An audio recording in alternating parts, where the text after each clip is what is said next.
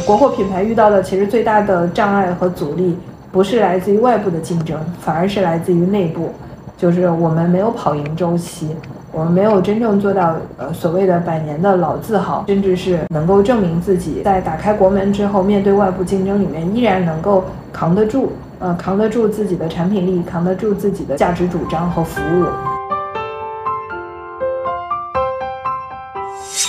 消费者是忠诚的，你没有做伤害他的动作，他是不可能抛弃你的。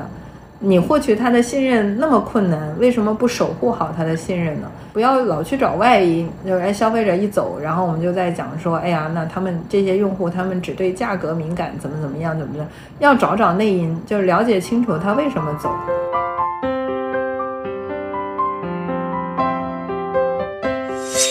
大家好，我是解数咨询创始人张扬，欢迎来到我的播客。本期内容是我去年年底接受财联社记者采访时聊到关于国货美妆崛起的内容，将会给大家分享到国货美妆近年来爆发的原因以及国货美妆未来的趋势走向。欢迎大家收听。我这边是这样的，我们这边在做一个新的美妆盘点，因为美妆上市公司这两年也越来越多了嘛，我们主要。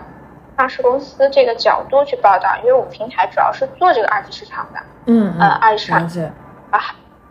对对对，呃，然后的话呢，我就想说，我们就从可能，因为整个行业嘛，可能你去从产业链上看的话，上游整体不是太好啊，可能代工啊、包材这块儿，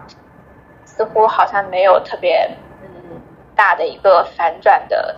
迹象吧，所以我们还是聚焦在品牌、品牌、品牌商。呃，相对比较亮点啊，也比较强势，然后也比较出业绩。呃，这块儿的话，我自己是稍微做了一下这个盘点吧。嗯嗯。就大从业绩预测角度来说的话，今年会有不少的这种品牌吧，上市公司的品牌主要是。嗯。呃，今年可能我的年年的这个销售额会破十亿。那像珀莱、薇薇诺娜这种的话，应该双巨头吧，大概能够有。啊，对对对，这个跟这个还算是一个，我觉得一个算是比较这个阶段性的一个成果吧。是的。啊，这个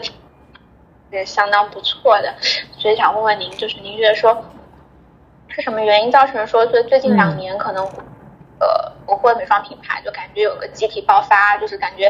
然后大家的这个体量就是头部的体量就很快就都上去了。嗯，了解。呃，实际上呢。呃，这个问题呢，也是最近会有呃一些那个同业的呃研究员，或者说会有一些品牌的这个主理人会问我这个问题。呃，实际上我们自己也做了一些阶段性的总结。呃，总结完了之后呢，呃，有一句话叫这个时势造英雄。所以为为为什么要提这句话呢？因为如果没有外部环境的变化，实际上国货品牌，嗯。就是它不可能会在短时间内，特别是从二零一零年开始，呃，二零二零年开始，呃，一直到这个刚好卡着是疫情的这几年，反而会有一个呃反超，一个飞跃。呃，这个里面的有几个外部因素很重要。第一个因素呢，就是我们的用户客群悄然发生了变化。就是呃，以往我们的这个呃，比如说二零一零年或者二零二零年之前的主流客群，还是主要听到的是九九零后，呃，但是从二零二零年往后，我们的主流用户就已经呃，这个慢慢的呃，更多的零零后啊，甚至九五后呃加入进来，然后那么这些人呢，他们本身呢是对品牌，特别是头部品牌，包括国际品牌是不敏感的。他们反而会对一些呃个人的这种体验啊，比如说这个产品我自己使用后的体验，以及呃这个品牌有没有背后的一些品牌故事，有没有一些品牌个性，呃，这个包括呃在个性化里面它有没有和我自己的价值主价值观、价值主张是匹配的，就是更多的呃年轻人，他们因为对国际品牌的不敏感。他愿意就是啊打散了，重新根据个人的体验去做选择的这种价值观，使得就是给我们的呃国货品牌带来了一些滋生的土壤啊，这个用户客群发生了变化。第二个点呢，就是我们的平台在发生变化，就是可能在呃，这两年吧，我们听到的最多的或者最高频的就是阿里不行了，就是一个判断。那为什么不行了？是因为不仅仅是咱们那个美妆行业啊，就是呃，基本上和消费品相关的这个八九成的品类都有不同程度的下滑，而且这个下滑呢，不仅仅是下滑在销售额上，还有下滑在流量上，就访问量上。就换句话讲，都没有人来买了。那怎么可能？对，都没有人来逛了，怎么可能有人来买呢？呃，所以，但是很多人只知道这么一个结果，但是却不知道阿里下滑的一个原因。它背后的原因其实是呃比较综合的。那最重要的呢，呃有两个。第一个呢，就是呃人口红利已经消失了。就换句话讲，就是我们中国人，包括哪怕是世界呃地球人，它的整体的容量。已经达到了一个天花板的状况，特别是咱们当下这个出生率啊、结婚率啊，都是这个逐年递减的。然后，所以呃，对我们来讲，本身呃，这个嗯，就是能够进入到平台端的，就以阿里为例啊，就是下载淘宝 APP 的移动互联网的网民都已经极极近天花板了。所以，当呃这个人口数量达到天花板了，那么它一定会从。呃，这个增量竞争到存量竞争，那么披萨只有十三寸，对不对？所以这是第一个要素。那么对于阿里来说，它的渗透度很高，淘宝基本上有有手机的都会下一个淘宝，基本上有过网购经验的人都是呃在淘宝上有过呃网购，嗯，但是这些人呢不可能再多了，短时间内啊，只要人口没有新的红利期，那么。呃，大概率就是短时间内它不会激增，那么在这样的情况下，就是走不了上坡路，那就只剩下下坡路了。那这个下坡路是哪里造成的呢？就是第二个原因，就是我刚才说第一个下滑的原因是人口红利的消失，第二个下滑的原因就是啊这个流量呃平台分散的呃这样的一个呃外部因素。就简单来说，以前人买可以买买买的只有阿里。后面呢，就裂变到有什么京东啊、拼多多啊，就这些其他的传统的平台。那么再往后呢，就开始有了新媒体电商，比如说像抖音啊、快手啊、呃等等这这一类的，包括我们呃说的这个 O2O 的一些平台。那么所以说，就是消费者本身呃在呃容量有限的情况下，披萨这么大的情况下，又被更多的平台瓜分了。所以阿里面对的颓势是必然的，就是这件事情不进则退，它是必然的。那么在这样一个情况下，我们再聊回到平台的变化。那刚才我们讲到阿里它的流量被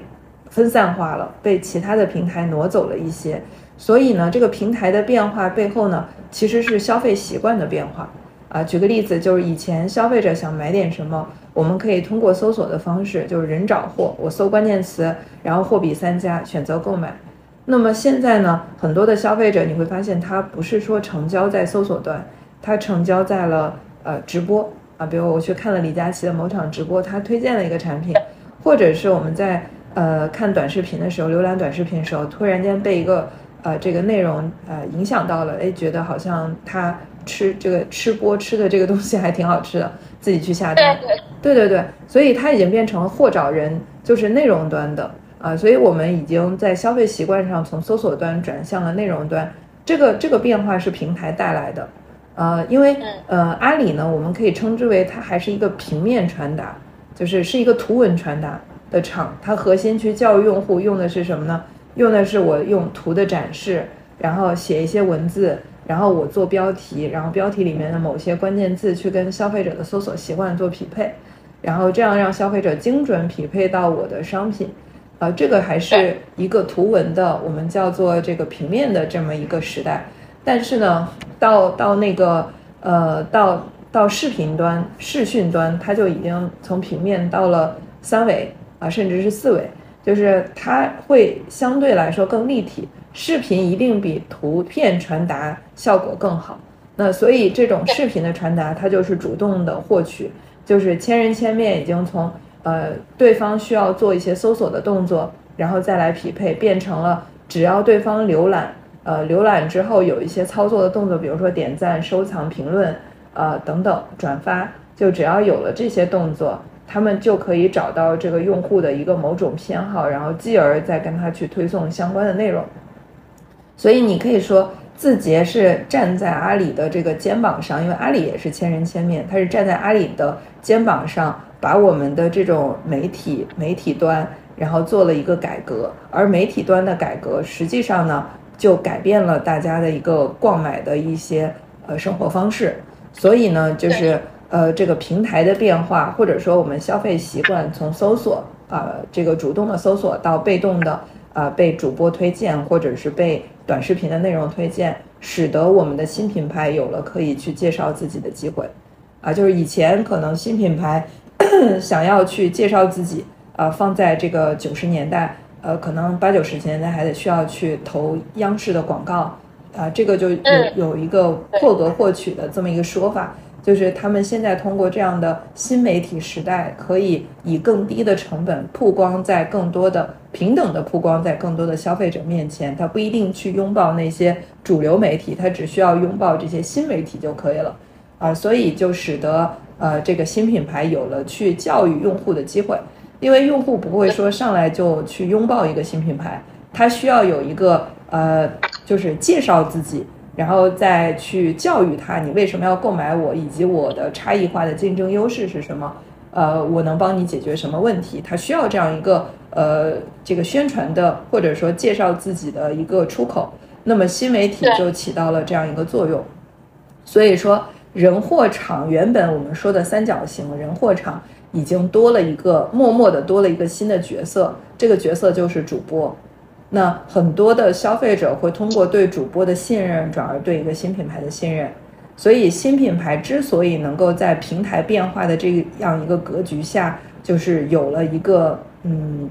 质的飞跃，就是对国际品牌可以带来一些挑战。这个背后的实质原因就是第一个，媒体的特征发生变化。呃，这个三呃三呃三维的肯定是要高于二维的。然后第二个就是人货场的三角形发生了变化，变成了四个四个角色了。就是这个角色多的一个角色就是主播，呃，通过对人的信任转而对品牌的信任。就这件事情就跟呃八九十年代我们就是呃很多呃会看明星代言，呃这个一个娃哈哈矿泉水是谁代言的，大家会因为对呃王力宏的喜欢转而对娃哈哈的喜欢。其实这件事情就和我们当下就是大家对李佳琦的信任之呃呃最后落脚点对于李佳琦带的产品的信任啊，包括新有志啊那个新选啊东方甄选对吧？就是大家都是对一个人的信任变成对一个产品的信任，所以这个是平台变化造就的一个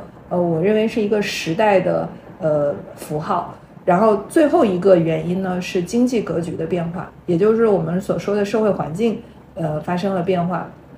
那我专门查了一下，咱们二零二一年的人均可支配收入已经达到了三点五一万元。实际上这个值呢，呃往往前这个我们调回十年前是才一万元，也就是说在十年之内人均可支配收入翻了三番儿。呃，这个变化会带来什么呢？简单来说，在一零年往前，我们都是大众消费品时代，就是换句话讲，就是我们就宝洁呃出了很多产品，什么呃海飞丝啊，联合 就是联合利华等等，出现了很多产品，就是那个时代就是消费品大众的消费品时代，他们呢只有品类逻辑啊，就是每一个赛道产品还不富裕，就是每个赛道还可以重新造就一个新品牌，它是一个品类货架逻辑、品类逻辑。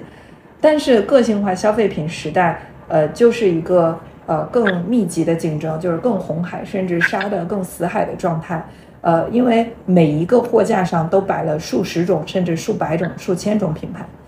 对，所以消费者可选的范畴会更多。那么这个更多会使得就是进一步的刺激了消费者对于购买的理性化的选择。就是当选择越多的时候，它反而会越理性。啊，所以个性化的消费会带来我们新品牌，就是倒逼着新品牌去找到自己的差异化的点啊，就是我到底打的是哪一个客群？薇诺娜找到了呃这个敏感肌，然后包括今年那个跑出来的夸迪，然后它针对的它的战斗精华针对的就是痘痘肌，那像早 C 晚 A 针对的就是抗初老，就是大家都。在尝试找到属于自己品牌的个性化的客群，然后做个性化的匹配。因为如果你不在，你你还是那种抓大放小，有可能你就会被这个时代淹没。但是如果你是啊属于精准匹配的，那有可能你会通过一个小的人群撕开一个口子，成为一个品牌及品类的代表。就好像那个花知晓，他做的他做的是一个极小众的人群，他做的是二次元人群，但是而且他进入的也是一个相对比较冷门的呃平台去去曝光自己，就是 B 站。啊，这个它不是一个大众消费的一个一个场啊，它是一个小众的场，它但是它就是在这样一个小众的场，通过一个小众的人群，然后慢慢的进入到大众视野，啊，所以包括薇诺娜也是一样，从敏感肌的小众的客群，然后变成一个大众的需求，呃，所以呃，换句话讲呢，就是呃，经济格局和社会环境的变化必然会导致。啊，我们的用户在购买当中，就是他们的个人的行为习惯，当有了更多种选择，呃，他一定会变得更理性、更个性。然后，当更个性的时代来了，呃之后呢，它就已经不是大而全，而是小而美了。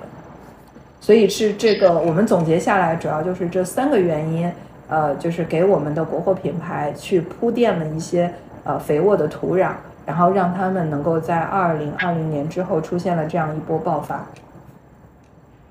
所以就是，就整体看下来是觉得说，可能就是之前可能对于国货品牌来说，它要去做的一些客观的这种阻碍啊，就不管是消费群群认知啊，还是说这个之前可能平台比较集中化，就这些就导致曝光比较难，这些这些门槛其实就降低了，降低之后大家可能。有更多平等的机会去做，然后国货品牌可能相对来说，当然我是立足本土的消费者，对吧？我可能能够做到说更垂直在某一个，就是可能更细分的这个客群去做一些更个性化的东西啊。那那那理论上来说是这样的，那外来的东西的个性化跟你依托于本土出来这个个性化之间，肯定还是有一些差距的。没错，没错，没错。服务可能本土的一些就是新的这些消费的客群，他们的一些喜好，然后通过这样的方式去建立这样的一个呃人和品 牌的一个关系吧。然后经济环境的，呃，这个当然也可以从比如说，哎，就是呃行业内有没有这种类似于说人均这种美妆产品的这个消费嗯数据这种数据？呃，你说人均美妆产品的消费吗？对，我记得好像日韩是有这个，现在好像是有一个，我不知道这个数据有有没有这个时效性啊？好像是有一个，大概一个是大概我们相当于可能日本、韩国的大概是三成还是多少？就可能这个消费占这个这个我，这个我我我估计得得找找看。我之前倒是有一个嗯线上线下比例，但是这是咱们国货的。呃，这个这个可以到时候查一下，应该是不太难查到的。呃，但是能明显的感受到，就是呃，有我们倒是有一个趋势图。这个趋势图是什么呢？是咱们那个整个美妆行业它的这个发展历程，就是它会有一个主流的时代是属于一个国家的。比如说像呃追溯往前，就是一九零零到一九四五这个阶段，就是欧洲品牌主导的。那一九四五到一九七五这个过程是美美国品牌开始崛起，欧洲品牌开始扩张，然后到七五到两千年之间是美日的品牌扩张，然后一直到两千年到二零一六年中间是中国品牌开始有初步的崛起的势头，而美国品牌开始扩张，所以最早是欧洲品牌主导，然后第二个阶段是美国品牌崛起，第三个阶段是日本品牌扩张。然后最后就是才到了咱们中国品牌，所以中国品牌真正开始初步发展是在两千年之后，然后真正的全面崛起与扩张是在二零一六年之后，所以它有一个这样的进化历历程。不过到现在为止呢，我觉得，嗯，就是从美妆行业啊，就是中国还是比较早期的，就是没有达到我们所认为的已经到中后期了。我觉得距离中后期可能还有个。呃，十年、二十年的时间，啊，所以就是呃，早期的原因是，呃，实际上，呃，大家摸到了那个门框，就是已经知道了要做个性化，比如刚才你说到的这个呃本土化这件事儿，像 Blank Me 啊，就是很多做底妆的产品，他们都呃，在讲说针对东方女性的面部的呃特征，包括她的这个肤色等等，去做这个适配，呃，中国东方女性的这样的一种产品，包括花西子呃打的东方美妆以花养妆，就是它其实也打的是东方，呃，还有这个大师修容盘，呃，这个唐毅老师出的彩棠，那么它针对的也是东方女性、中国女性的呃这个修容这个板块，就如何打造一个完美妆容。就这么一个话题来出的修容盘，所以大家都在尽可能的，就是做一些本土化。其实本土化也是一种个性化的呃表现，就是他在为一些一方水土的人去做定制化的产品。那么，那么为什么说它还是在早期呢？是因为呃，不是所有的品类，或者说这个，即便是以美妆为例，护肤和彩妆，就是它也还没有完成呃，就是。就是，呃，做到这么极致的状况，就大家还是入门级，就是不是所有的消费需求、个性化细分的消费需求都有被照顾到，就反而是现在我看到的也是比较有意思的事情，就二零二二年我们专门做了一个年度盘点，发现这个在护肤赛道呢高频出现的两个词，一个是修护，一个是抗初老。就是这两个词，就是很有意思，因为它在阐释一件事儿，就是大家通过薇诺娜看到了一个修护的概念，或者是敏感肌的概念，它很有机会，大家都扎堆去做这个概念了。呃，在 top 的商品当中，就拿我们国货来说，可能十个里面有百分之七十都在打修护，那这就进入到了一个非常非常恶性化竞争的状况，就是它确实无疑是一个机会，但是。我们应该在薇诺娜身上看到的不是敏感肌的客群很有机会，而是看到了消费者可以被教育，可以通过一个小众人群，最后哎进入到大众视野的这么一个机会，然后继而去找到属于和贴合自己的这种核心客群，比如说有油痘肌呀，有干敏肌呀，还有一些这个呃脆弱肌啊，就它有很多不同的肤质，这些肤质其实都有被好好照顾一下的呃。这样的一个机会，只是大家都太扎堆儿了，就所以我才说他刚摸到了门框，就是摸到门框的原因是消费者依然有未被满足的需求，就市场的需求依然是存在的，只是市场的供给目前来说是一个，呃，也不能称之为畸形，我觉得只能称之为很初级的阶段，就大家只看到了表，没有看到了里，但是未来随着，就是。就是我们可以类比一个时代，就是细分消费的时代，就是从呃大众到细分再到个性，中间其实过渡到细分。呃，以前我们在卖洗发水的时候，最早期大家卖洗发水，就哎你是呃你是去屑的，我也去屑，大家都出去屑，最后去屑就价格战打得很低。那后面大家发现了细分的机会点之后，就哎你做去屑对吧？我做防脱。啊，你做防脱，那我去做这个柔顺，啊，后来，哎，你会发现洗发水慢慢的在细分赛道，它被拉开了，就是大家每个产品对应的都有不同的功能，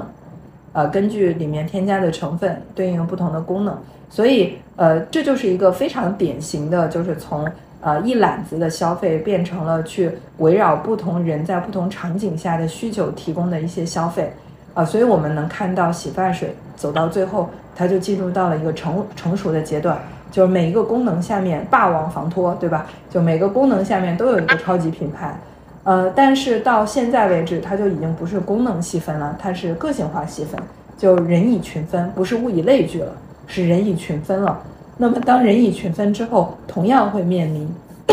就是前期大家扎堆儿，就跟那个细分消费一样，一开始大家都做都做防呃那个去屑。后面以以后一定会有，就是现在大家都在做敏感肌，都在做修护，都在做抗初老，那以后就会变成就是各花入各眼，就是每一个细分的人群，它背靠着就有一个超级品牌的机会啊，油痘肌会有一个超级品牌，敏感肌也会有一个超级品牌，就每个赛道都会有一个超级品牌的机会，只是目前还没有走到这个阶段，还是刚进门，就是比较早期。就是就可以类比是在做去屑洗发水的那个阶段，嗯，就扎扎堆做做一个概念，嗯，对吧？这个基本上都这两年很明显嘛，就是一个新的成分出来之后，大家都是疯狂的去做，就是不管我之前我的品牌是不是这个定位，我都去推一款这个产品，因为想要抢到这个的红利嘛。对对。这两年，所以你觉得说就是，其实这些就是种种所谓的比较乱的一些现象吧，只能说明说这个也其实还是在一个相对中早期的一个状态。对，比较早期。就是大家其实还是没有，就是各个品牌没有自己特别明确的一个自我的定位，所以导致说，啊，我这个这个也想做一下，那个可能也也想做一下啊，就感觉不是很清楚。嗯，对。那现在的话就是，嗯，现在这就是一个问题，就是说，就是就是，可能之后再再再怎么去发展啊，就是可能因为现在我自己会觉得说，比如说我们去从。可能一个终端的一个市场吧，可能现在目前的一些就是这些十亿、五十亿的这些国货品牌，整体其实都算是偏中端吧，高端可能还算不上，对吧？从价格上来说的话，嗯，可能中端吧，中端再往下一点点啊，就都有差别还比较大。就是就是这块这个市场就是竞争已经非常的激烈了，就是。后续的话，其实我们好像很难看到说可能有更多的新品牌，就比如说像前几年一样，就是有很多新品牌爆发，可能你很难再看到一个类似于说短期内又一波新的品牌爆发的这样一个机会了。那就相当于说这个竞争对手其实相对来说就已经是固定了，就是这些竞争对手。呃，那我们互相之间去抢这个这个这个这个差不多价位的这样的一个市场，那这个市场本身。呃，现在因为消费下行的压力比较大嘛，它可能短期内和像之前一样有一个增长，好像也比较难了。那在这种情况下说，这大家大家怎怎么去保持这样一个增速呢？嗯，就是我我可以理解一下，就是呃，现在在价格竞争上面，国产品牌和国际品牌依然有这种竞争的呃劣势。然后同时就是现在在消费力上，消费者就是，呃，嗯，因为这些不确定性的场景嘛，就口罩问题，然后大家都捂紧钱袋子了，所以在这样的情况下，就是社会环境的情况下，我们的品牌也会遇到一些这个，比如说溢价方面的乏力，就是针对这个溢价这件事儿，国产品牌溢价这件事儿怎么解决吗？呃，应该这样说，就是这前提就是说，现在是不是存在一个预期，就是说高端的市场。呃有高端护肤品的市场，就是比这种中中低端的市场要，就是相对来说要前景会更好一些。就是欧莱雅是这么说的嘛，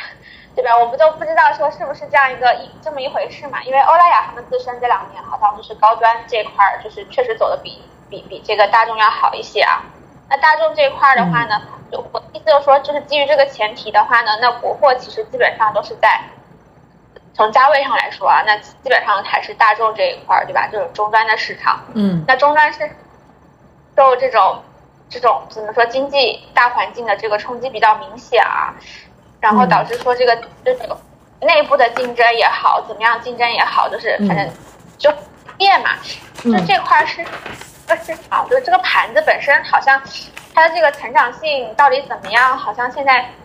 预期并不是太好啊，那我自己在这个盘子里面，那我怎么去抢更多的份额？这个是不是难度相比于以前来说也会大很多呢？嗯，事实上呢，这个嗯有一个亘古不变的原理啊，就是客单价和转化率的反比关系，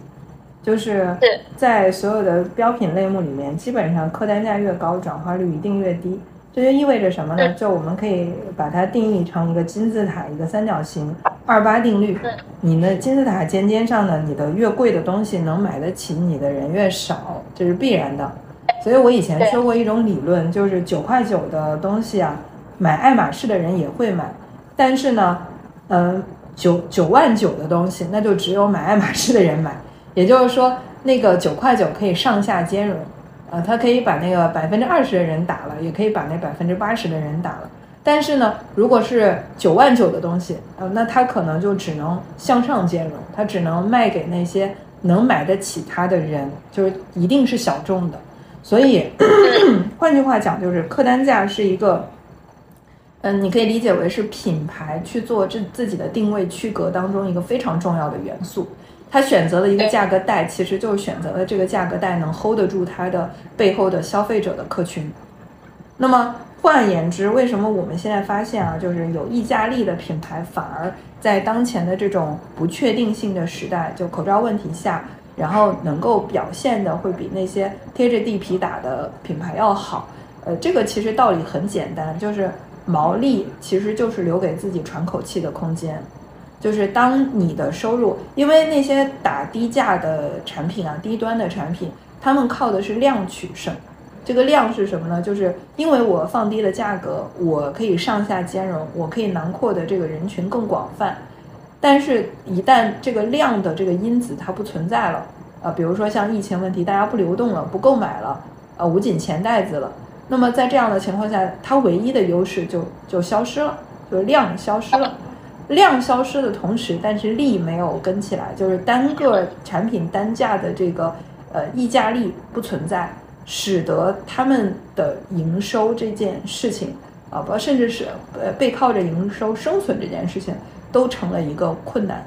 那么当生存存在困难的时候，大家想到的就是节衣缩食，有一些品牌就开始对产品原材料生产工艺动刀子。呃，至少大家会在研发上面的投入会收缩，那产品力一旦出现了这个一些让渡啊，就是我哎我要牺牲产品，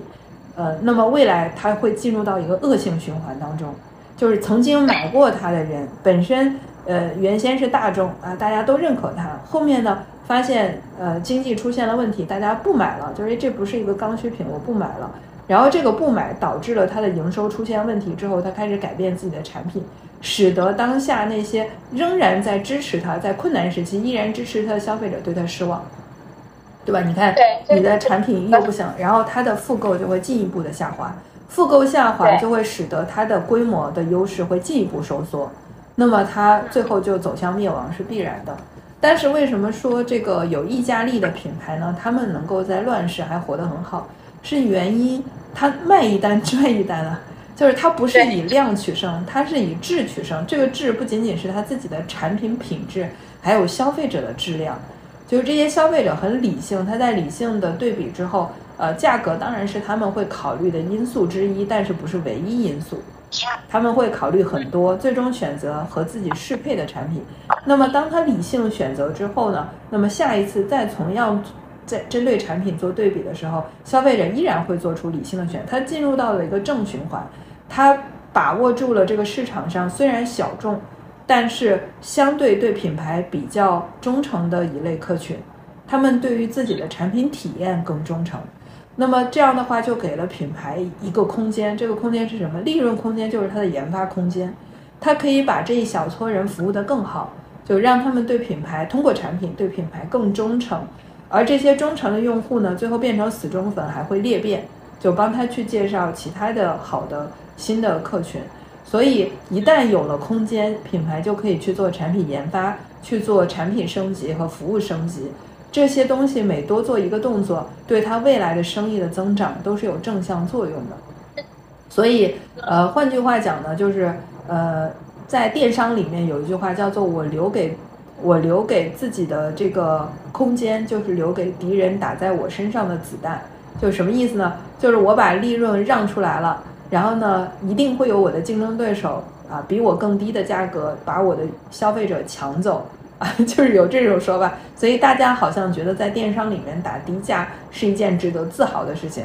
甚至会觉得我通过那个把我的供应链优化，然后让我能够卖到九块九还能够赚钱，哪怕一分利，呃，就是这件事情它是值得推广和骄傲的。其实它不值得被推崇，为什么呢？你会发现。那些打一分利的，他在口罩问题下，他根本存活的那个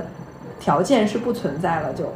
就是他他认为是一个关在了一个保险箱里面，实际上并不保险，因为我们时刻会面对像当黑天鹅变成了灰犀牛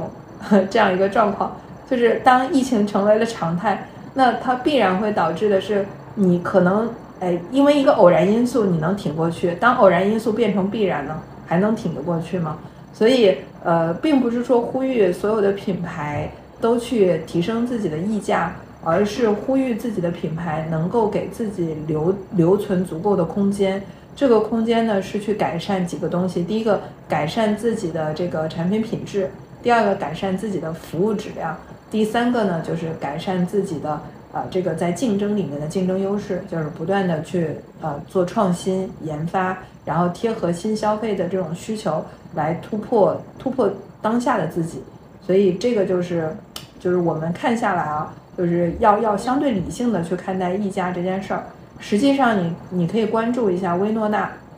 和珀莱雅，就是我们就哪怕从一个渠道，就是呃李佳琦的渠道上去看，呃珀莱雅今年和去年，哪怕同一个产品，它是涨价了，涨二十到三十不等，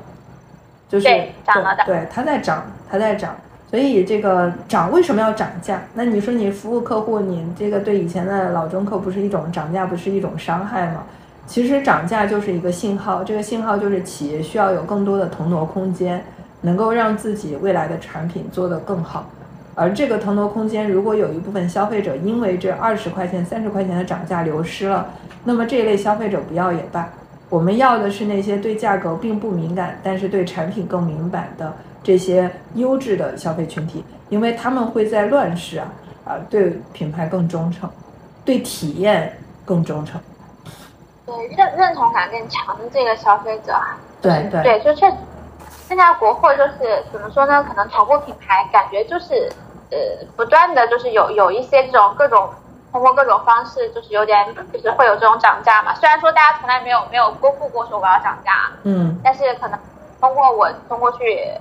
比如说推推新一代的产品或者换包装，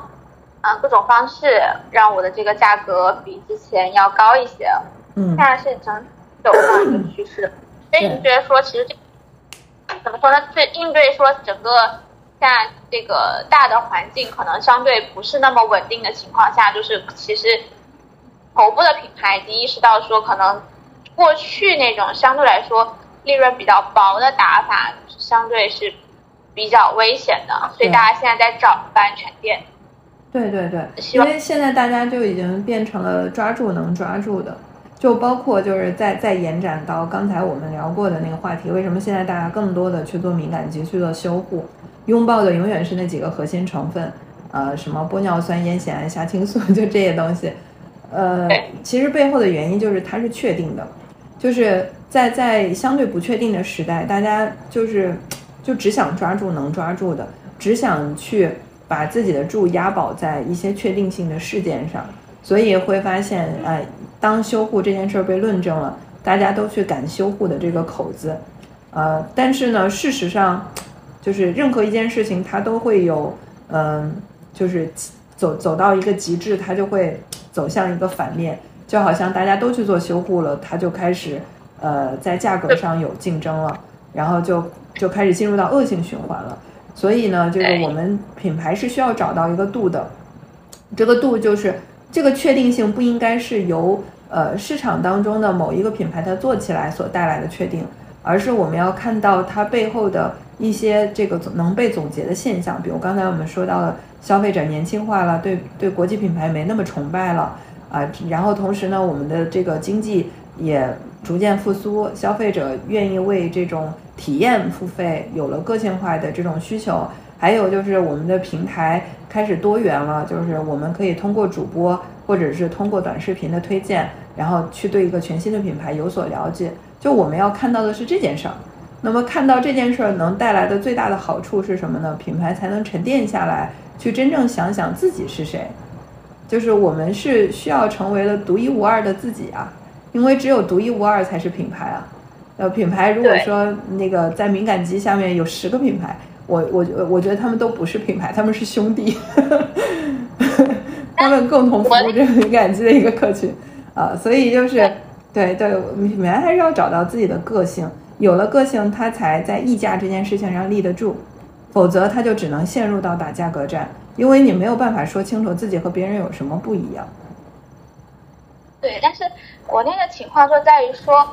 这个竞争对手实在太多了，就是我不可能，就是可能这个市场上有一千个竞争对手，但是其实没有一个相对应的这个所谓的细分赛道也好，或者说这种不同的是细分客群。是，那远远没有没有那么大的量的去容纳，是我们每个人都找到自己，对不对？所以说现在就是一个，啊对，就是下下面一个问题啊，就是说这个可能过去几年就是国货头部品牌，等于说其实有个头部效应嘛，就刚刚我们讲的一些东西啊，客观的在变化，嗯，就是环境在那些东西不确定性，还有一些可能就是过往这种特别这种低毛利的一些品牌，可能在这个竞争当中逐渐就已经没有优势了嘛。那可能头部的品牌相对来说，大家还是。呃，这个腾挪的空间相对富裕一些啊，所以大家能够把量给做起来。这几年有一个比较大的一个爆发吧，但是这样的一个头部效应，你觉得说再往后看的话，是会越来越强呢，还是会有可能还是会会，比如说会趋弱呢？可能就相对来说，这个优势也就差不多也就到到头了，就不会说后面像滚雪球一样的优势越来越明显了。了解。呃，其实我觉得日本是一个很好的去作为参考的一个样本啊，因为中国的无论是从文化上还是从这个呃这个种种群上，呃消费偏好习惯方面，其实呃都就是大家都是亚洲的，都是东方的，就是其实是有很多可以类比的，包括文化层面上啊，都是可以有类比的地方的。呃，所以你会发现，最后日本的这个美妆，它会形成一个格局，就是国货跟海外品牌。这个国货指的是日本本本土品牌啊，就是国货和海外品牌共生的状况。而这种共生里面呢，呃，就会存在着，呃呃，有有最后会有几个巨头，就是寡头，呃，然后把控着市场。也就是说，咱们的国货竞争到最后，首先它一定是有。能够跟国际品牌比肩抗争的，呃，机会的这样的国呃国产品牌出来，就是这是必然的。但是呢，它的比例不会特别大，就好像我我跟大家类比过一个数据，这个数据就是双十一，呃，这个在天猫的彩呃美妆赛道 TOP 十的一个品牌的迭代汰换，就是我们会发现啊，就是以二零年作为一个 benchmark，它往前推，就是二零年往前。这个呃前十名的品牌都有，就是在天猫里面啊，都有什么像自然堂啊、百雀羚啊、呃哎完美日记啊、HFP 啊、什么薇诺娜呀，他们一叶子啊啊，他们都曾经进入到前十名里面。但是为什么说二零二零年是一个转折点呢？这一年呢，很多的海外品牌追逐了电商，就是在淘宝上开始加大投入。啊，包括把团队各方面去做了一些迭代优化，甚至有一些品牌，啊，把它由外包转回来到自己的集团内部成立电商部，啊，有自己的 EC 和 marketing，然后来一起主管分管这样的。呃，当他在人力资源和资本上去做了投入之后，你会发现啊，国际品牌挤的，就是一旦他重视了这个领域，重视了这个渠道，国产品牌大量的被挤出去。所以在二零年的时候，像自然堂啊、百雀羚啊都出局了，就是，呃，都没有在前十名里面躺着了。就是甚至我很多品牌，我们现在都已经听不到了。然后，呃，到现在为止，呃，一直存活的其实就是薇诺娜。就是从二零年到现在，它从第九名，它一开始是第十名，第九名徘徊，然后一直到二一年开始进入到第六名。到现在为止，它依然是第六名，啊，所以还是比较坚挺的。然后除此之外，又挤进来一个珀莱雅，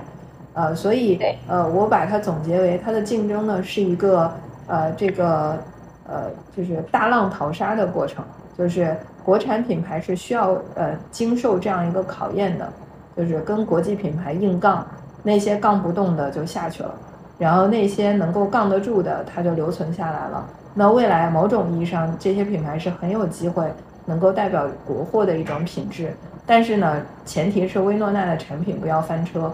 薇诺娜今年 它推的这个冻干面膜呢，就是有非常多的，其实都不是黑粉，是真正的薇诺娜的老客户，就反馈会烂脸。对，然后比比起产品更可更更可怕的一件事情是薇诺娜他们的服务，呃，他们的售后对于这件事情的冷漠。就是呃伤了很多老客户的心，对，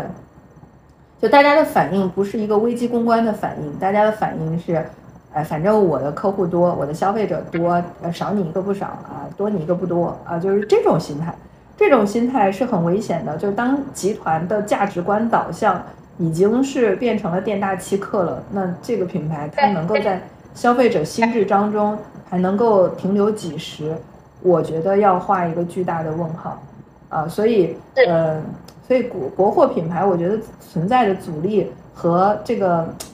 坎坷还是蛮多的。就是一个是，呃，现在抖音大家觉得抖音还可以，是因为。抖音里面的国际品牌还没发力，国际品牌真正在抖音发力是今年六月份才开始，啊，那当它发力了，那我们又会觉得抖音的流量贵了，抖音的竞争剧烈了，呃，其实它背后就是我们要把自己放在世界的维度上去做公平的论证，否则我们就是窝里横，对吧？关上门来自己就牛，然后只要有国际品牌一进来就感觉被打趴了，呃，我觉得是是一个好事儿。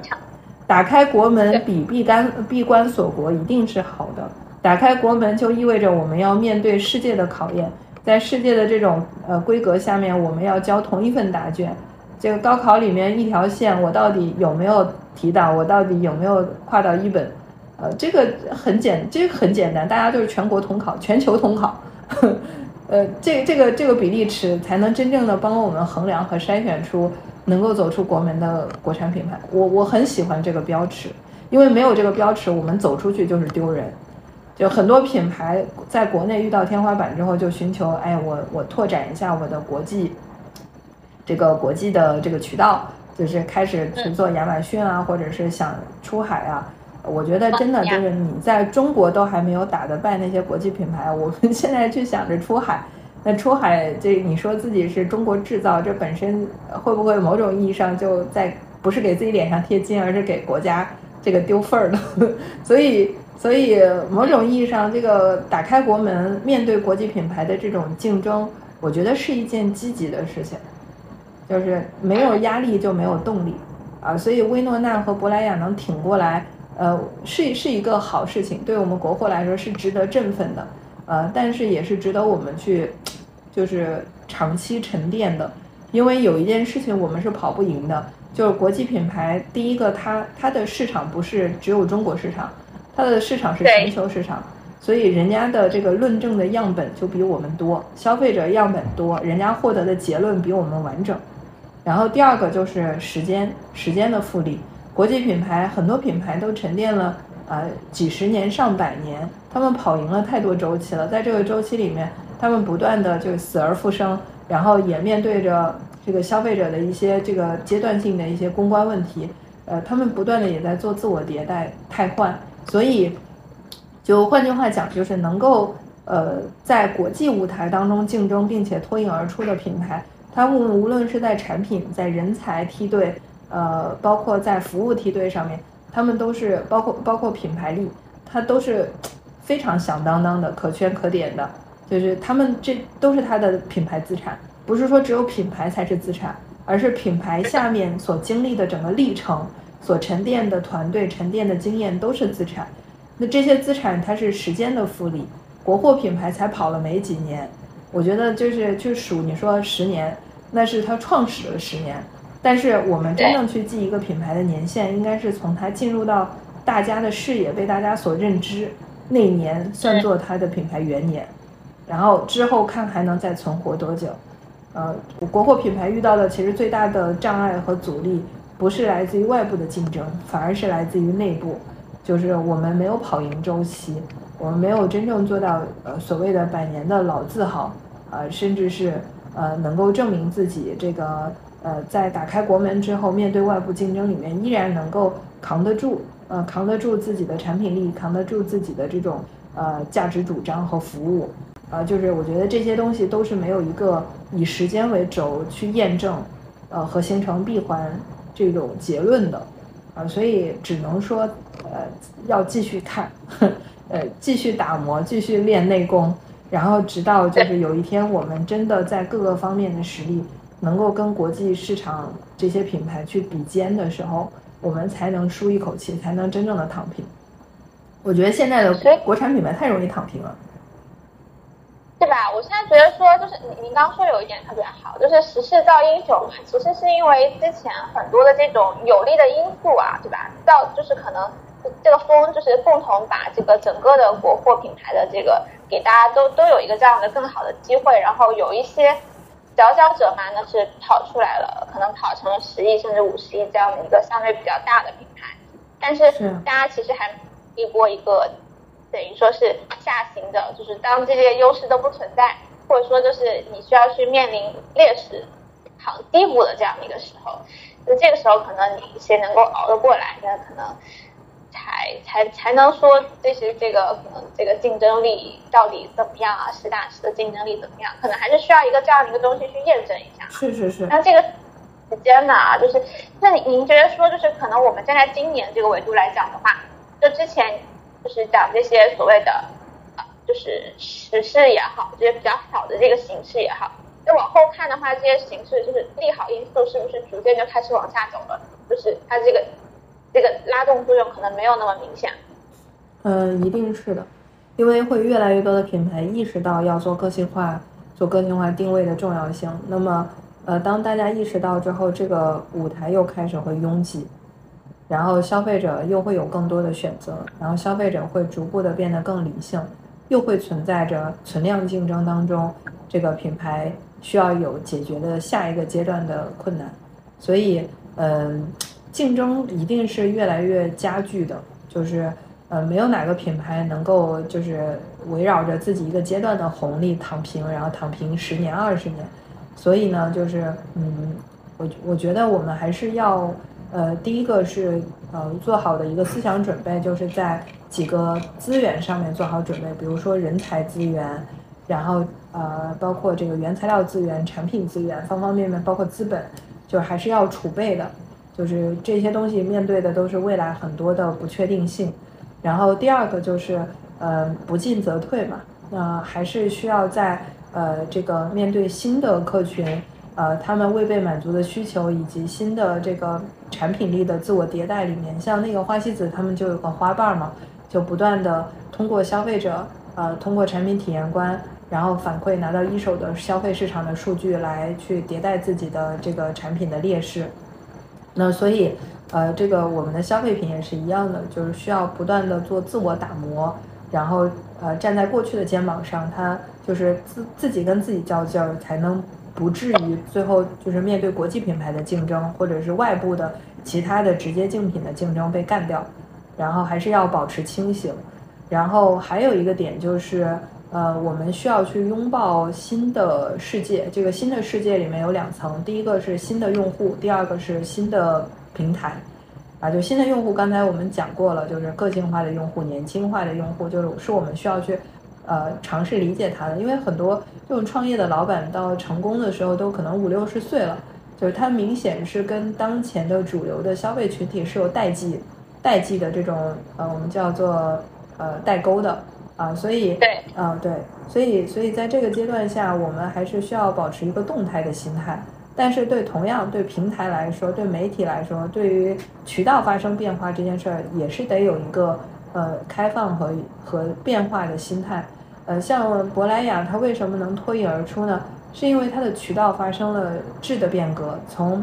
呃这个一九开啊，这个百分之十是线上，百分之九十是线下。就是真的是做到了不破不立，然后变成了这个倒置过来，百分之九十是线上，就是面对时代的平台发生变革，渠道发生变革，消费习惯发生变革，这个品牌是建立了一个增长小组，就是以归零的心态去做这件事儿的。但是不是有所有的品牌走到后期都有这样的魄力，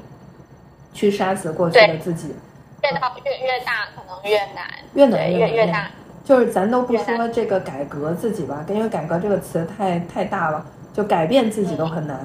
连这个呃大公司病嘛，就是集团越大，就是上传下达把一件事情讲清楚，都是一个需要时间的。但是呃，真正的互联网的竞争，它就是高效的，它就是效率竞争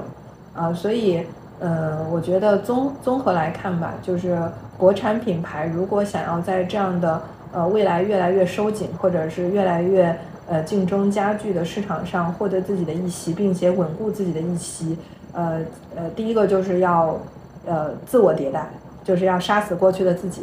第二个呢，就是要迎合趋势，要顺势而为，啊，就迎合现在的消费者的趋势以及平台的趋势去做对应的调整，呃，才能够居安思危，才能够啊，这个在周期上面让自己存活更久。呃，当然还差了一个就是积累，就是无论是在经验上的积累，啊，是在这个呃在错误的问题上和试错上面的积累，还有包括对于人才梯队方方面面的一些积累。就是这些积累能够保证，呃，面对就是有充足的这个这个底气去面对未来的不确定。明白，就是您您觉得说就是可能比如说我们看未来两年的话，就行业可能会有一个比较大的一个什么拐点嘛？就是我自己会觉得说，嗯，因为就是经过过去二零年到现在就整啊，嗯嗯。环境肯定不是太好，这种情况下，其实有一些小品牌，就其实应该理论上来说，应该已经撑不太住了。就可能一些本身就不是很高的品牌，可能已经撑不太住。还有一些可能传统品牌，虽然可能体量比较大，比如说像韩束啊这种，呃，可能也有一个往下走的预期啊，往就是缩水的一个预期嘛，未必说它，比如说从十五亿到二十亿，可能也没有那么顺畅了。就是往后看，我们会看到，比如说行业会有一个类似于说，一个怎么说呢？一个就是一是叫嘛？就是一个应该叫做大浪淘沙吗？应该不能叫，就是淘汰，就是一个比较明显的一个淘汰的这个点嘛，就淘汰了一个什么大潮嘛。嗯。就是就竞争格局，就竞争者开始就是大量的变少，退出。嗯嗯嗯。你觉得？呃，其实是这样的，就是，嗯，在二零年往后吧，就是特别是二一年，呃，二一年、二二年这两年，你会发现已经出现了淘汰，但是第一波走的呢，反而是那些，呃，这个在二零年、一九年拿到投资了，然后起来了一些小品牌、新品牌，然后他们哎靠电商快速堆销。然后或者是靠一些特殊渠道快速实现了一些就是质的突破，但是到呃二一年大家融不到钱了，呃二二年呢就是进而融不到钱了，然后有很多品牌就已经退出历史舞台了，比如说像像完美日记啊，就是我们能清晰的看到它就在走下坡路，而且下滑的速度远比我们想象的要严峻，然后所以。呃，综上吧，就是我觉得淘汰是始终存在的，然后它呢，不能说是随着时间的推移越来越激烈，而是说随着时间的推移，呃，就是当市场的呃这个竞争者的能力逐渐变强之后，呃，那么就意味着我就是我必须得让自己能够配得上这个这个我我的竞争对手。哎，对我得同同时期的，就是打磨自己，否则他一定会陷入到不进则退。就是，呃，这个衰退它是一个动态的动作，就是呃，不断的会有新的入局者，也不断的会有这种扛不住，就是退出历史舞台的品牌。呃，所以，嗯，刚才我们为什么说这个品牌要第一个就是要清醒的活着，就是呃，做自我的迭代，就杀杀掉过去的自己。然后以及不断的面对这个市场的变化做调整，其实就是为了去应对这个被淘汰的这样的一个命运。呃，因为呃新进新进局的人一定是拿了钱进局的，他在短期之内他是有存活的这样的条件的。呃，所以你始终是面面对着会有新的这种呃毛头小伙子的挑战。呃，那么同样你还有腹背受敌啊，就是你背后还有那种头部品牌、国际品牌。呃，对你的这种抗争，呃，所以其实，嗯，现在的这个这个企业家啊，或者是创业者啊，都挺难的，因为大家不仅仅是面对着不确定，还面对着更优秀的池子里面的竞争对手啊，所以，所以其实，呃，要做的就是，嗯，我觉得是是要把心态调整好，就是知道这是必然的，就是知道，呃。这个市场上，你的比如说在定位，就我们今天总结出来说，好多大家品牌都需要有自己的这个用户精准用户，而且围绕精准用户做品牌定位。那接下来可能二零二二年，呃下呃就是已经到收尾了，就是二零二三年，很多的品牌随着这个疫情呃开放，逐渐撕开这个口子，人开始流动，大家都开始这个重新摩拳擦掌，这个这个想要去好好干一把的时候，哎，很多品牌都会开始做呃爆品定位啊，呃，开始去做一些这个上新啊，呃，或者是改变自己、调整自己的动作。那么当当你的这个对手在复苏的时候，呃，做了自我调整，但是你没有调整好啊，那么就一定会面临在下个阶段的呃被用户通过购买的动作这个进行这个洗刷刷淘汰啊，所以这个综上吧，就是呃淘汰是呃优胜劣汰，它是始终在发生的，就物竞天择，适者生存，呃这个自然法则在呃商品领域呃会显得尤为的。呃，就是它就像一个显示器一样，它会呃尤为的清晰啊，所以呃品牌要做的就是去应对这些不确定，去改变自己。呃，我们这边就是比较建议大家的，就是你会发现啊，就未来能够存活的品牌，他们一定有一个共同的呃特征，就是他们会拥抱数字化。呃，因为互联网。把大量的信息沉淀下来，上网之后就沉淀下来。沉淀之后呢，消费者行为其实是可以被跟踪和记录的。所以越早去做这种消费者信息跟踪记录，然后通过消费者的一些行为变化去了解市场发生了什么样的变化，然后去做测试和调整的公司，反而就能走得更远一点。但是这种围绕着数字化，呃，这个一头雾水，甚至对数字化三个字都感觉非常抽象的企业。反而会慢慢慢慢的就就不行了，因为对方是站在明处啊，这个拥有一手数据，然后你是在暗处，别人能看得清楚你，你看不清楚别人，那这就是一个不公平的竞争了。但是最最最后一个问题啊，就是可能比如说我们站在投资者的角度来说，嗯，就是可能对吧？那那您您觉得说投资者角角度来说，我们可能去看这些美妆类的上市公司，就是。您更有经验，您觉得说，你看这个公司可能抛开业绩之外的东西，说你会看什么呢？就是像就是立足于说美妆这个品类来说，它是有一些可能相对一些不是特别就是呃大众化的一些指标或者一些特征是都比较重要的。你去评价一家公司或者说一个品牌，你自己会比较看重的。其实以往我都不看销售额，因为我觉得销售额里面是有水分的。呃，我会看两个指标。第一个指标是，也是最重要的指标是复购指标。啊，但这个东西也是不太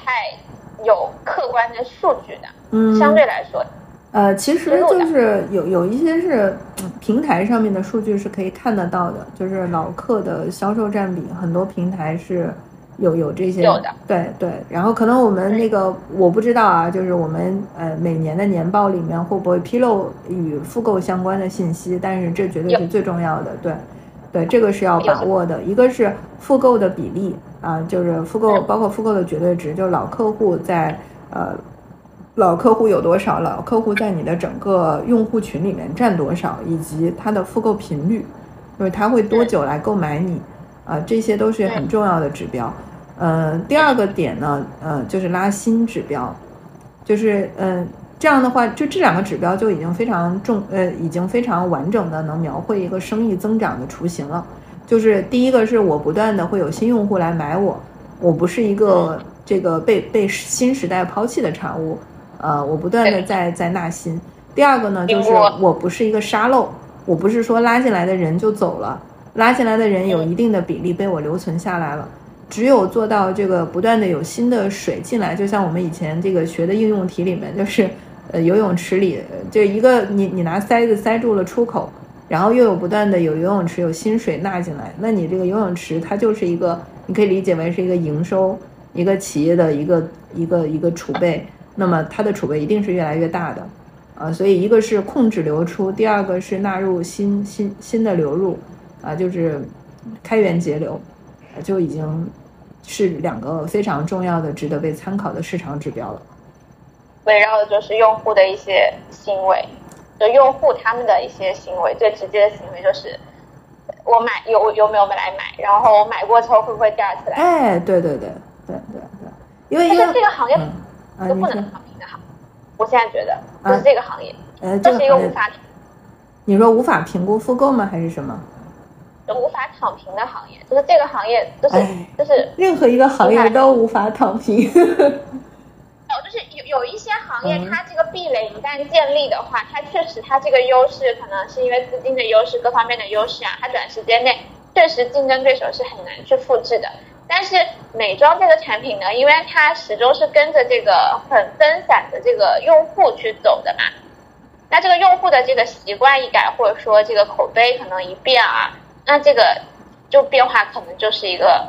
天翻地覆的变化了。就是有些品牌就是很明显啊，有些品牌前几年的时候觉得还蛮洋气的，那现在你再去听的话，你就觉得说，你就不希望是它的那个 logo 太大了，然后如果买它的衣服的话，觉得有点难看。理解。那其实其实这个变化不是用户发生了变化，是这个品牌它自己的不作为。就是呃，我们看到的，其实真实的消费者呀，是比我们要想象的忠诚。就是我们通常不会轻易的改变自己对一个品牌的，就是我我已经认可它，前提是我认可它了，然后那我就会持续的去购买它，因为这是最简单的，就是建立信任的过程是很困难的，但是信任的打破是很容易的。你只要做了一次伤害消费者的动作。啊，比如说在售后的处理上，呃，没有处理好，或者是呃发的商品批次出了问题，且没有对此做补偿，那消费者一定会就用他未来的，就是他能做到的最快的反，就是对对品牌的反噬，就是我再也不买你了，再也不买你，对对，你就失去了这个 LTV，这个和消费者长期发生关系的价值。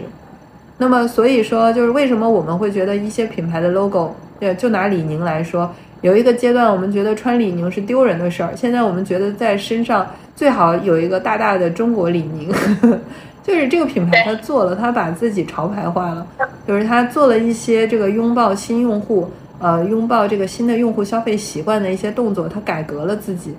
啊，所以呢，这个呃，消费者其实是很忠诚的，这一点是要我要帮消费者说说说一句的。我因为我自己也是消费者，消费者是忠诚的，他没有，就是你没有做伤害他的动作，他是不可能抛弃你的。你获取他的信任那么困难，为什么不守护好他的信任呢？呃，所以呃，我们品牌要做的就是呃，不要老去找外因，就是哎，消费者一走，然后我们就在讲说，哎呀，那他们这些用户他们只对价格敏感，怎么怎么样，怎么样？要找找内因，就是了解清楚他为什么走。啊，所以为什么我们说这个 AIP 啊，这个漏斗，这个用户漏斗，就是从获客，呃，从从曝光到兴趣，到购买，最后我们一定要把复购加进去，要把忠诚加进去，是因为每一个流转都会对企业来说是，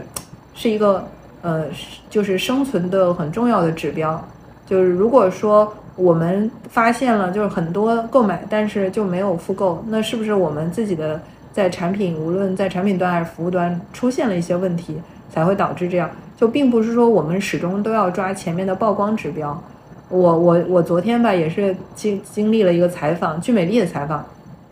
嗯他跟我说了一个很有意思的事儿，他说啊，有人曾跟他这么讲过，说抖音不行了啊，抖音现在流量越来越贵了，然后就是建议新品牌就不要去拥抱抖音了。然后他问问我是什么样的看法。我觉得这种就是能说出这话的人，绝大多数是投机主义。所谓投机主义是什么呢？他为什么会觉得这个抖音的流量贵？抖音流量贵是必然的，因为互联网的客群就已经到了天花板，就我们刚才说的存量竞争了。存量竞争下，流量一定是贵的。但是为什么这个人他不仔细的去想下一件事儿？就是我的曝光和获客的成本高了，就是获访客的成本高了。那我要不要提高我获得访客到转化的这个比率，它的效率？举个例子，我以前拉一千个人，我的转化率可能是百分之十，那我就是有一百个人来买我，对吧？然后我现在呢，哎，还是拉一千个人进来，哎，但是我把我转化率提到百分之二十，是不是就有两百个人来买我？就是提高转化，就是同样的这个这个流量成本，我只要提高转化，我的收入就会进一步加大。如果说流量贵了，我确实是可以少采买一点流量，我把我的重心放在它的漏斗的下一公里。而为什么会有很多人讲说抖音已经流量越来越贵了，不行了？是因为他们根本没有去尊重这个流转当中的每一个环节，没有提高每一个环节的效率。他们光顾着说，哎，我要把量搞起来，我要让更多的人看到我。哎，你只要看到我，他其实玩的是一个概率。就是越多的人看到我，就有越大的这个漏斗漏下来。这个是对这个是一个数学问题，但是问题是，如果你能够提高这个每一个节点的流转效率，就比如说更多的人看到你，如果没有那么多人看到你，你能不能让他们对你产生兴趣？好，有更多的人产生兴趣了，这些兴趣的人，你能不能让他购买？购买之后，你能不能让他复购？就每个环节，哪怕我的流量我收缩了百分之十，只要我在内就是那个流量的流流转过程当中做好精细化，有可能营收是提升的。所以不要把这个嗯，就是动就是思想上或者叫思考上的懒惰啊、归因于 最后就是要找到这个呃曝光的勤奋。就举个例子，你说我我现在就是从雇一个十个阿姨来去给我做地推啊，就是发发小礼物加微信，变成雇二十个雇三十个。你加你找多少个阿姨帮你做曝光，帮你拉人，其实都不重要，重要的是你拉进来的人，你如何维护呢？你有没有让大家觉得他要持续去这些地推拉进来的人，这些人他有持续关注你的必要呢？有可能人家拿完礼物出去就就把你给给拉黑了，或者是就把你给删除了，这是大概率的。就是所以品牌终局要提要要思考的一件事是，我到底在给就我到底要服务什么样的消费者，以及我到底要给消费者提供什么样的价值，以及消费者为什么要买我和持续的买我，他要把这些底层逻辑想清楚，而不是考虑盲目的去曝光，盲目的去拉流量。天天都在讨论流量有多贵，你不如去想一想，这么贵的流量我拉进来，我怎么把这位爷服务好？我觉得这个是是最要紧的事儿，就是提高后端的质量。对，这就是之前嗯粗放发展的一个逻辑嘛，就是我先把人给捞捞起，对吧？我尽可能把人，哎，那之后那就随便做嘛，反正我做多做少，那总是有一个转化率在的，对吧？对，你就像你就像抖音里面，就是每个时代都有那种，就是靠偷流量，或者是靠一些不光彩的手段起爆的一些，以前是淘品牌，后面是抖品牌，呃，比如说像鸡先知，对，都会有，就他们就是投机主义，就是他们的产品根本就可以称之为是粗制滥造，包括它的内容也是粗制滥造，它没有一颗做品牌的心。它出来，你说这这些品牌，他们出来不就是，如果是卖给外国人的话，不就是在丢中国人的脸吗？就是就是这种投机主义，他们真的是只看钱。呃，我我知道过一些这专门做抖音的一些这个就是台面下玩法的，就是团队，他们团队只做一件事，就是哎，我如何在平台上以最低的成本获取更多的流量啊？流量背后其实就是曝光，就获取更多的。那换句话讲，我们从价值观的导向上去看，就社会社会价值，你让更多的这个抖音的用户，然后花了两分钟或者是呃三十秒、十秒的时间去看了一个对他来说毫无意义的东西，甚至有一些人受骗上当去买了这样一个三无产品，你觉得这这种行为，他是在为社会做正向的贡献吗？他是在为这个社会做加法吗？我觉得就是毒瘤，就是呃，坏人掌握了流量密码，其实是一件很糟糕的事情啊。所以，但是这个嗯，会有，就是对对是最初他们，因为他们对这个很敏感，对吧？然后他们又不需要说我去把控这个产品的质量，我可以很快的放就就把摊子给铺起来，对然后开始赚。那不好赚了嘛？那我再换下一个对，换下一个，就是这种，就我们称之为你也存在即合理嘛，就是一定是有这种向前看齐的，呃，这样的一些品牌，甚至他们都不能称之为品牌，只能说是白牌，就是来扰扰乱市场。但是，嗯，它又是确确实实存在。但是这种投机主义，如果我们是有一颗想做品牌的心，这种投机主义是我们要坚决就是站在对立面的，就是不能有一点点的想法，就是我去采我，你说我品牌，我想买更更便宜的流量，这件事儿对不对？我觉得没错，就是大家都想降本增效嘛。呃，但是问题是，呃，我们在采买更便宜的流量之后，我们要考虑的是这些流量进来，我们该如何做好维护，而不是仅仅考虑采买流量这件事儿，因为流量本身没有价值，用户才有价值。什么叫用户和流量最大的区别是看到你和用过你是完全两个级别的资资产，就是看过你不是资产，就像水龙头一样，它不是资产，打开来哗哗哗流着，就是它可以买你，也可以买别人，就是它不是资产，只有买过你的才是资产。就品牌要经营的，其实就是能够真正成为自己用户的这一部分的资产，而不是仅仅去考虑所谓的拉更多的曝光这件事儿。确实，确实，我觉得嗯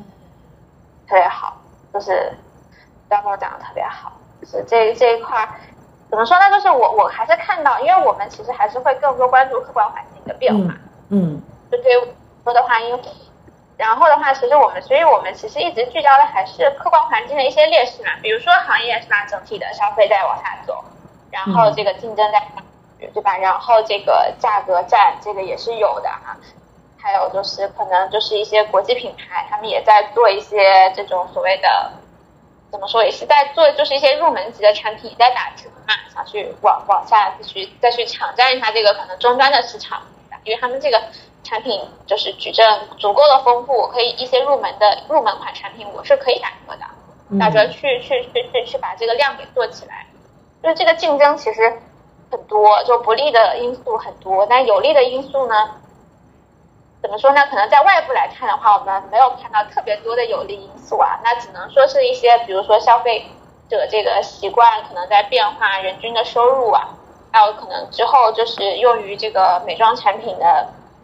人均的这个消费额可能是有一个增长的预期啊，这个这个预期相对来说是比较长的一个预期啊，可能短期内的话，比如说一两年，我们未必会看到一个很明显的一个变化，对吧？所以我之前其实一直还说的是一个客观环境就是一个劣势吧，还有就是流量对吧也变变贵了，这个很多品牌其实也在说，呃，就是他们可能从线下去线上去做转型的时候，或者说一些代工厂他们想做品牌的时候，发现说。啊，这个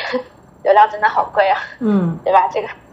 不是很好做，跟自己想的不太一样。其实各方面都都会有，但是，嗯，我觉得您您更多还是说基于说品牌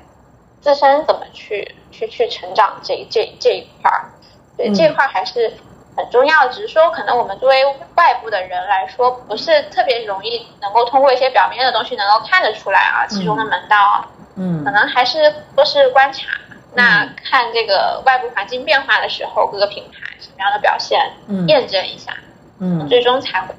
比较比较这个怎么说呢？可能这个准确的判断嘛。像薇诺娜那个的话，它不是那个面霜，不是说发臭了嘛？那个其实之前我也是有做报道的，那个网还是呃全网第一个吧，我也是 刚看的，嗯，对对对，多出了很多，所以我这边也就是跟了一个简单的稿子。反正我自己是觉得说这个事情我看多之后我是不会再买了，虽然我之前也不是是。都使用户，也买过一些就是那种什么一些这种什么防晒霜啊这种产品，嗯，还好吧，产品当时觉得还好，但他们这个处让我觉得不太像是一个美妆品牌，嗯，就是我觉得这品牌理论上来说这块应该是比较敏感的，但他们好像真的对这个事情不是很敏感。就像是一个，就是类似于传统，可能比如说医药公司，或者说一个其他什么样的一个公司，对他们可能和他的基因有关系，他基因就是医药的基因嘛。他最早是丁红的这个这个这个滇红制药出的一个产品，然后后面是卖了嘛，并购了，然后所以所以这个过程就就能看得出来，企业的基因很重要，基因是它的价值观。就是当发生一件事情的时候，他怎么去以什么样的态度去去面对，和就是这个这一件事情是能决定一个品牌能走多远的一个非常重要的要素，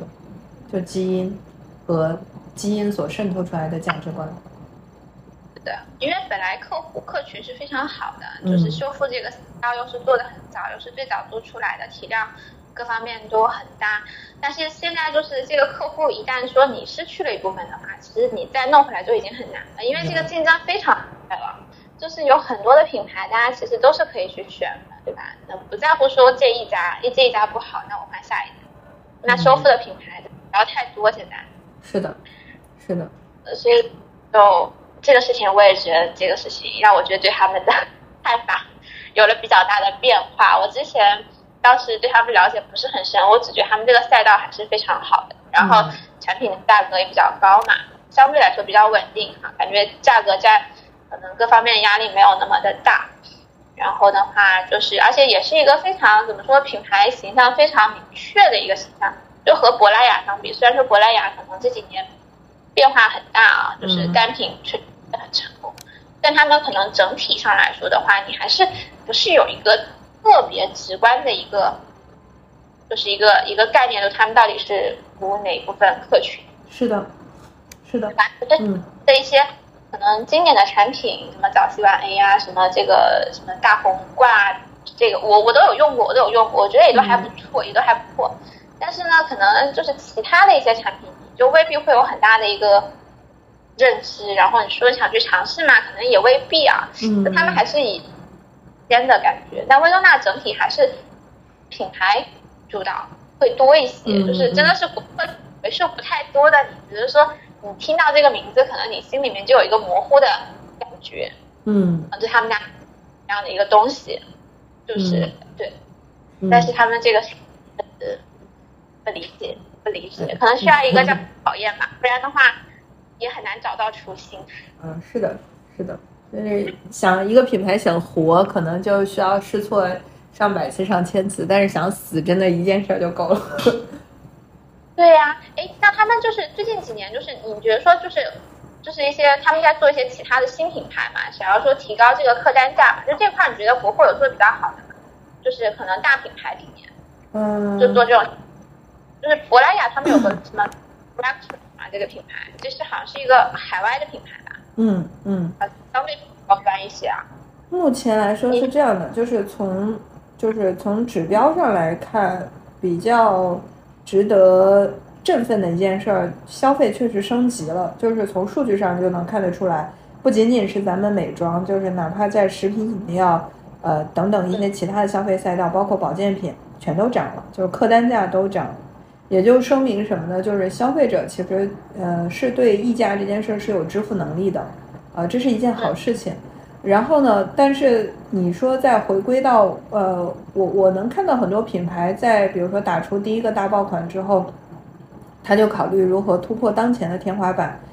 呃，就有一些是扩扩一些平台，有一些是扩人群。像薇诺娜，它还做了这个男男性线和儿童线嘛，啊，baby 和 man 他都做了。然后还有一些是这个扩品类，扩品类像。呃，比如说花西子还搞了一个品牌去做那个呃美容仪，呃，然后包括对，就是包括还有一些呃品牌去做什么呃分肤定制啊等等的，就是呃还有一些这个新品类出来，像像那个 Into You 他们搞了一个唇泥，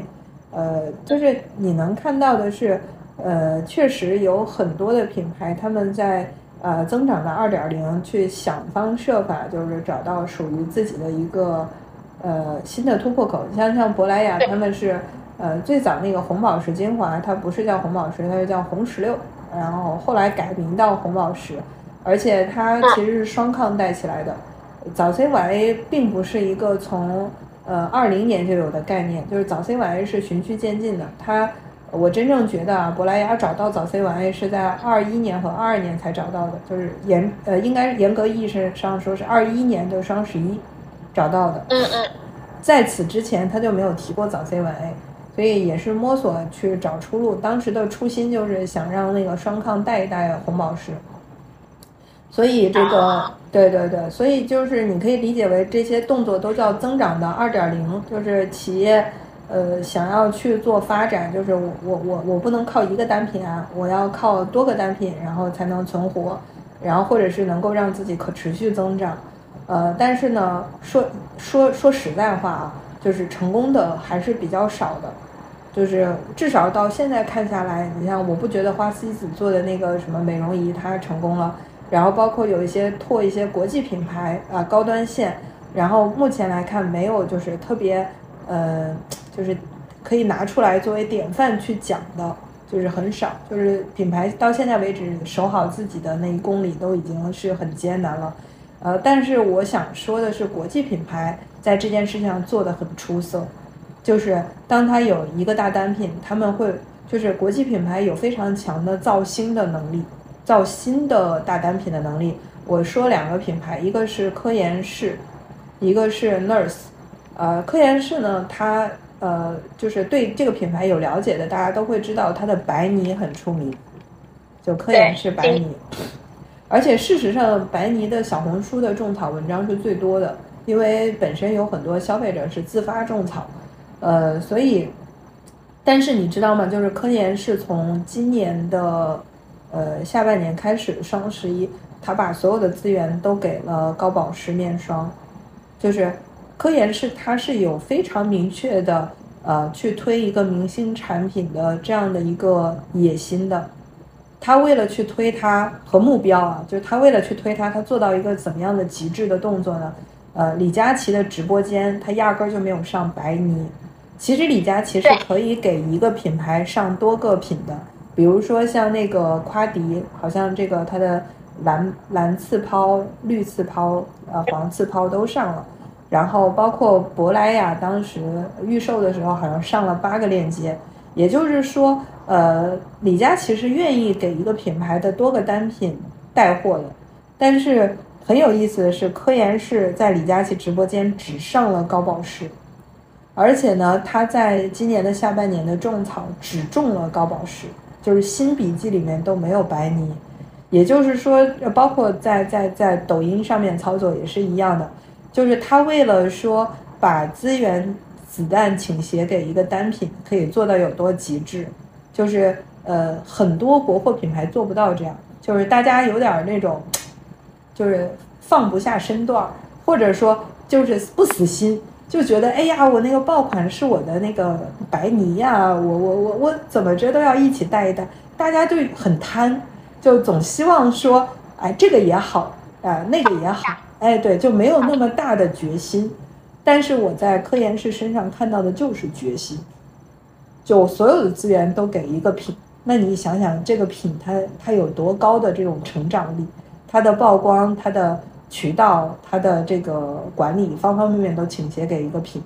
呃，这个是我看到的关于科研室的 Nurse 也是一样的，呃，Nurse 在彩妆里面它今年推的是超方瓶，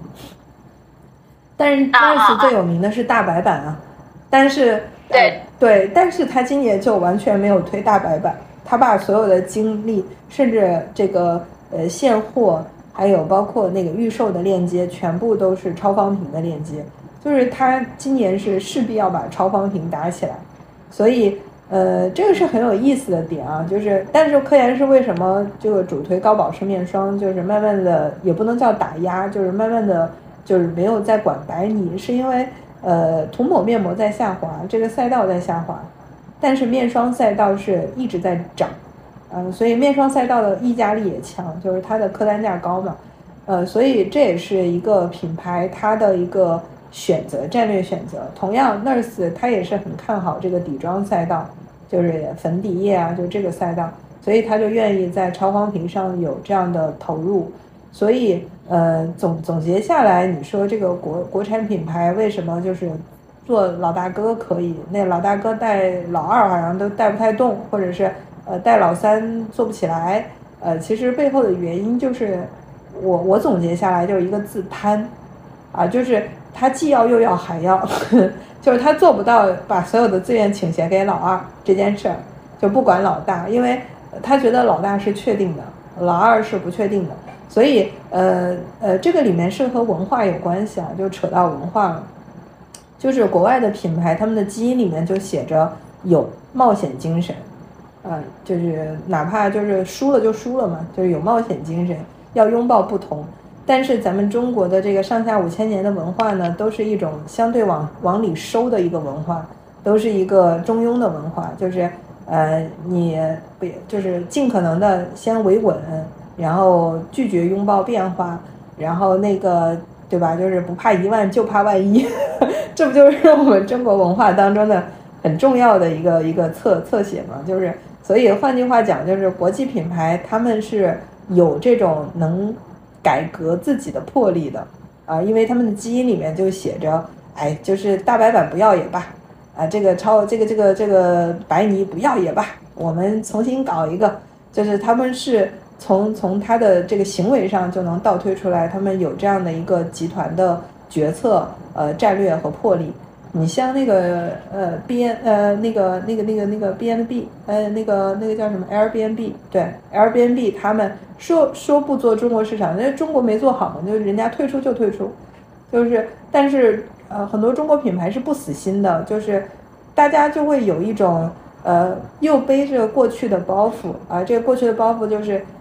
我就这么说吧，珀莱雅怎么推它都不会放弃双抗的。就他永远不会说像像科颜氏一样能放弃白泥，他绝对不会放弃双抗的，他会死死的咬住。然后包括那个谁，呃呃科那个叫什么来着？就是呃那个那个那个薇诺娜，他会放弃特护霜吗？他绝对不会放弃的呀。就是对他们就是真的，是是那种很纠结的心态的。你看，但是。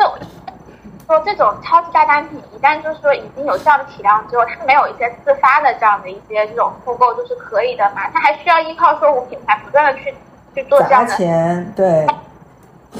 是的，是的，所以这这个就是很可悲的一件事情，就是呃，即便是大单品，国产品牌还需要去拖着它，对，可能它里面呃这个大单品，它百分之呃七八十的交易额还要靠拉新获得。啊，就是它的复购还不足以撑着，啊，所以这个里面就就说多了，就是可能产品力啊各方面它还是不太抗打，还是很容易有消费者流失，呃，但是综上来看呢，就是在资源倾斜上，我们就不说复购，我们就说拉新，在资源倾斜下，我们能看到的是国际品牌在推出一个明星产品的时候，它的这种专注，呃，但是呃，国产品牌很难做到这一点。就是大家投的子弹是不一样的，一个更有钱的人 all in，和一个本身就是一个穷小子拿出自己包袱里面的本 呃十块钱儿，这怎么比？怎么打？打不动的。就是你 all in 都还不一定打得过呢，人家 all in，那那你那势头太大了。所以我们看到高保湿面霜今年就是绝对的王者，在面霜里面。因为我觉得它这个产品已经也是一个很有年份的产品了。嗯嗯，是。对，但是这个是有效的，是不是？就是从数据上来看是有效的，是有效的，是有效的。就是很简单，成功不是随随便便的。一个品牌真的想把自己的子品牌扶起来，它就得需要在里面有投入。呃，在美妆里面我没有看到啊，但是在那个呃其他赛道我有看到把子品牌做的不错的，比如说像那个婴童零食、儿童零食。这个叫小鹿蓝蓝，小鹿蓝蓝是三只松鼠的子品牌。啊，是然。它现在是儿童零食的 top one 第一名，而且呢，它还打了很多国际品牌的脸啊，比如说打了什么小皮呀、呃英式啊，哎，就还不错。那但，三只松鼠本身情况并不是太好，它我倒是没有关注